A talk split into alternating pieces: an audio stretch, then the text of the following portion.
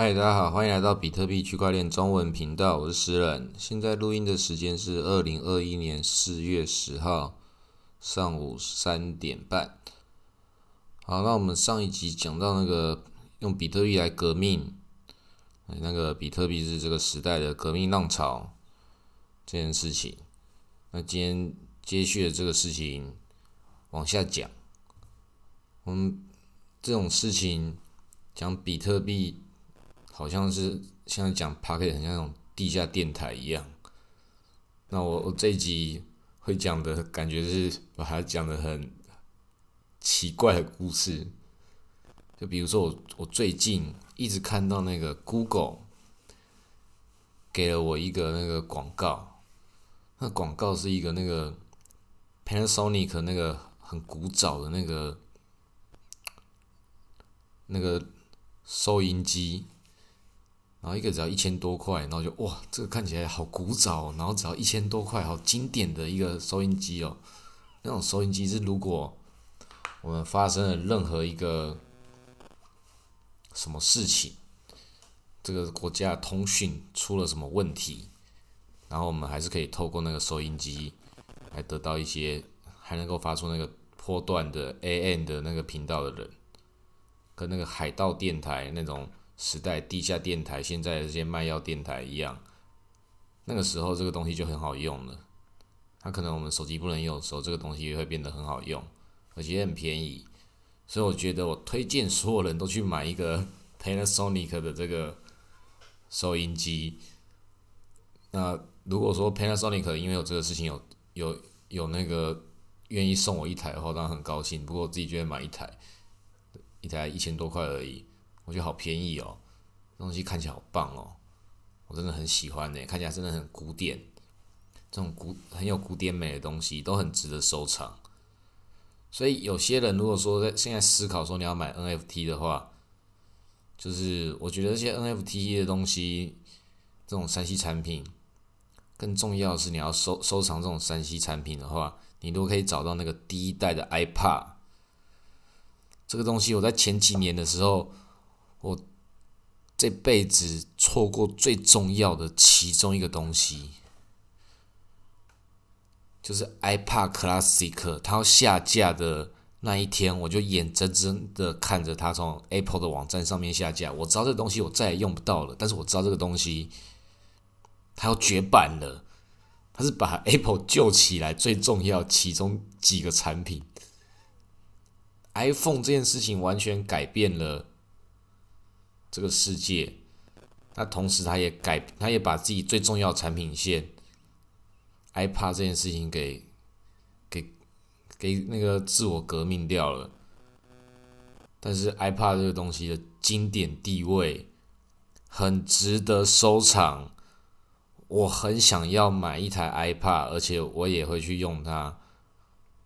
我今天录这个音的。其中一个决定就是我要告诉我自己，我要做这件事情。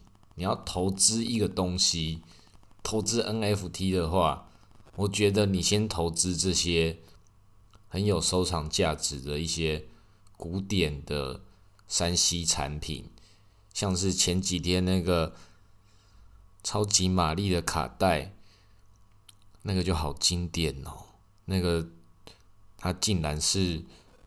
卖了一千八百万美金，是不是？这个太经典，超级玛丽的第一代全新，这个本来就应该是要这么贵。那我我现在就觉得，我前几天自己也买了几张那个宝可梦卡牌，因为我自一直听到群组里面那个 Lumo 跟雷利讨论宝可梦都万来万去的。我看看那那种第一代的什么喷火龙，然后皮卡丘，然后还有一次也是在频道里面讲说宝可梦卡牌为什么会涨的原因，有时候还有地区性或什么的限定性。然后我觉得哇，这个好厉害哦！我不知道不知道我该怎么参与，但是我知道这个我看懂的很厉害，但我不会。然后。前几天在那个 Seven Eleven 的时候，我就看到宝可梦卡牌，然后就哇，好兴奋哦！直接开过去问这一这一包多少钱？然后我忘了是四十块还是还是五十块，我就哇，也太便宜了吧！前面的那个谁不是讲几万几万嘛？我现在可以买一个全新的，然后看起来超酷的卡牌，然后只要五十块，这么便宜，不是弯来弯去了吗？然后还有一个赠品，我就哇，看到这个，这一定要买了吧？我觉得我已经完全懂这个宝可梦的逻辑了，它就是会让你想要买，它已经凑齐了所有的条件了，你一定会买它的。你这个看到那个皮卡丘，你怎么可能买不下去？哎，才几十块而已，那我就买下去了。然后我回家享受了第一次看了宝可梦感动的这件事情。重新的再次把那个卡片撕开来，哇，金光闪闪的一张皮卡丘又跑出来了，我就哇靠，这个东西太屌了吧！嗯，这个感动是很很真实的诶，你一定要参与参与到宝可梦啦，就是买一包，那就是你童年的回忆，一包只要四十块，我觉得这个太太爽了，我我已经。觉得说，我一定要去买一包全一整盒全新未开封的，然后放在家里，狠狠的放它十年。这个这个这个东西放十年，这个一定会涨价的。我已经看懂它了。然后一好像才几百块，几还是一千块吧，好便宜哦。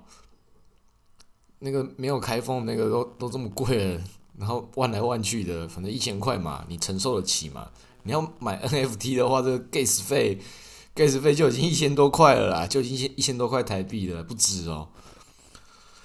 哦，上次看那个 NFT，有另外一个 N F T 的那个要要卖掉，叫 auction 的，不也是那个有做币安智能链的 N F T，然后他也有以太坊的，他上他是做一个拍卖的交易协议。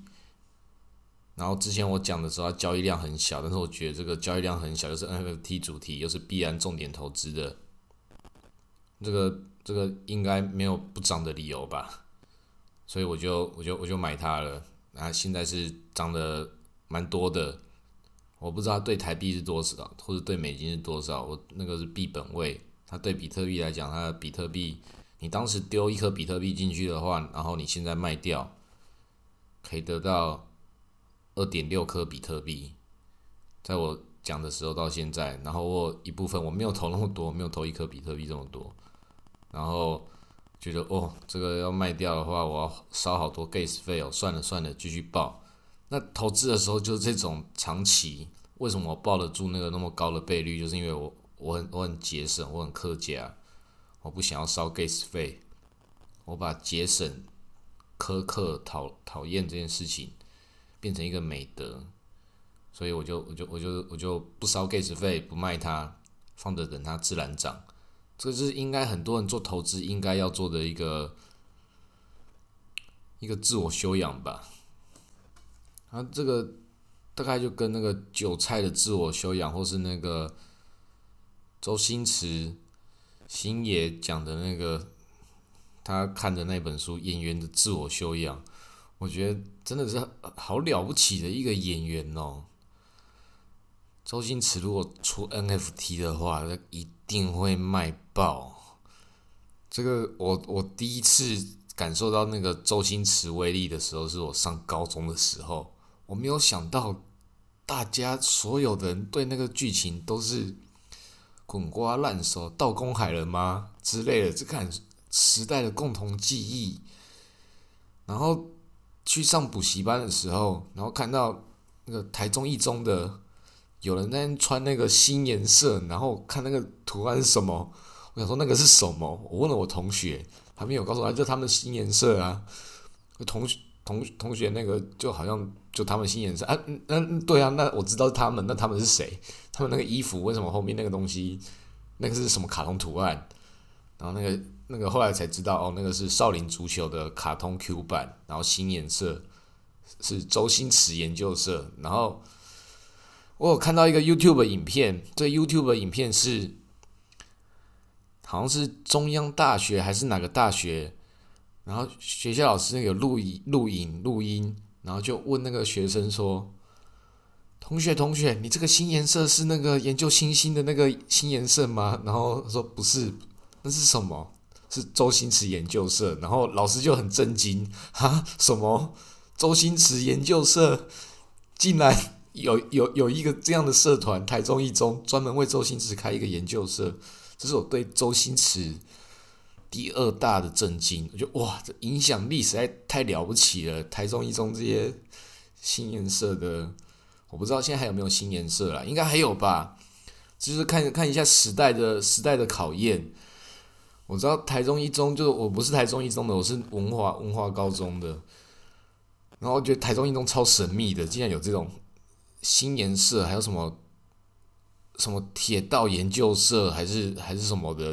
然后我觉得，我感台中一中那边感觉好多彩多姿哦，就跟我之前看到那个新闻，什么正大附中还是还是师大附中，竟然有那个什么云霄飞车那个嘉年华会，我就哇，其他学校都这么会玩吗？竟然在你们自己学校的的那个什么什么不知道什么季，你可以弄一个云霄飞车在学校里面，还有这种事，其他学校都这么会玩吗？然后就觉得。啊，这个我们学校果然是比较客气一点的。我们学学校最最特别的社团是什么？就可能全世界共同记忆，可能康复社吧。我觉得我们学校康复社蛮特别的。那其实每个学校康复社的人，一定都是全全校最特别的那一一部分人，很奇怪的这些人，所以是大家的这个年代共同记忆。所以，我们如果要绕回这个主题讲 NFT 的话，就是要找到一个共同的记忆，创造时代共同记忆、共同感动的东西，它就很有资格成为这个可以被长久纪念的一个价值。那只是在这个最早期的时候，现在大家一直是去去来来那个建立新的价值观，Cyberpunk 那些电音劝世，然后拳击赛 Original 这个拳击赛。这种等等，但是那个更古典的那一部分，也是迟早会被大家所看到的。所以你你喜欢什么东西？有些东西有时候，那个你可以看，或许有人会柏林爱乐如果出了 NFT，那是不是就是一个肯定要被买爆的吧？或是或是谁？九十浪，九十浪如果出 NFT，九十浪也是。也是也也是很很很感动，很慢，很让你感受到整个禅意，没有很照进。但是这个东西要多少钱都都应该要买它。它这个这种等级已经像是盖了一个建筑物一样的这样的音乐音乐架构等级了。你就是应该要去尊重这个东西。所以有时让这种出了 NFT，柏林爱乐出了 NFT，这种东西能不买爆吗？所以我们就在等这个等这个事情发生。他们出了之后，我们就就知道如何进行参与。所以投资的时候，有时候不是说现在看现在有什么，你是看往下一个趋势，它会用什么样的现象发生，让你看到。你有时候知道自己想要的是什么东西，你喜欢的东西长什么样子。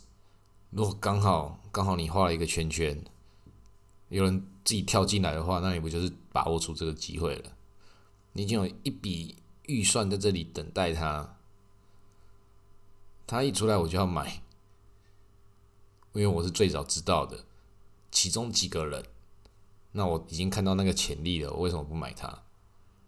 付出你可以负担的代价，就比如说我最近看到的一个 NFT，后来也知道是那个朋友的团队。相关的人做出来的一个币安熊，这个我一直在在讲它的名字，因为我其实一直不认为在币安链上面是 NFT，因为我觉得以太才去中心化，但是它这个 NFT 很有很合理，我是唯一少数认同的 NFT，因为它的名字叫币安熊，B N Bear and Bear，所以跟 B N B 一模一样，我觉得这个很合理，这个行动艺术。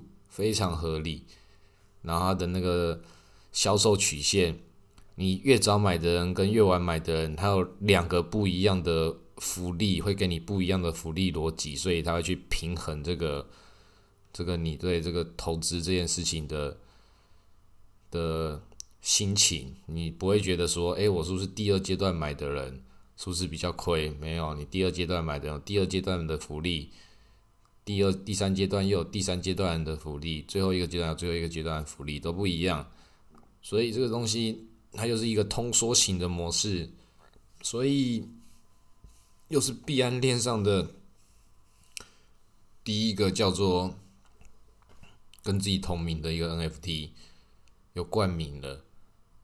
那如果你说面对熊市最应该买什么 NFT 的话，NFT 本身就是一个泡沫。那面对熊市最应该买的东西不就是熊吗？那不管牛市或熊市，这个东西它就是一个通缩型的。我听起来就是啊，不管多少先买一点嘛，买定了。那大家可以去看一下买这个必然熊，我觉得很值得买了。那今天先录到这里，谢谢大家。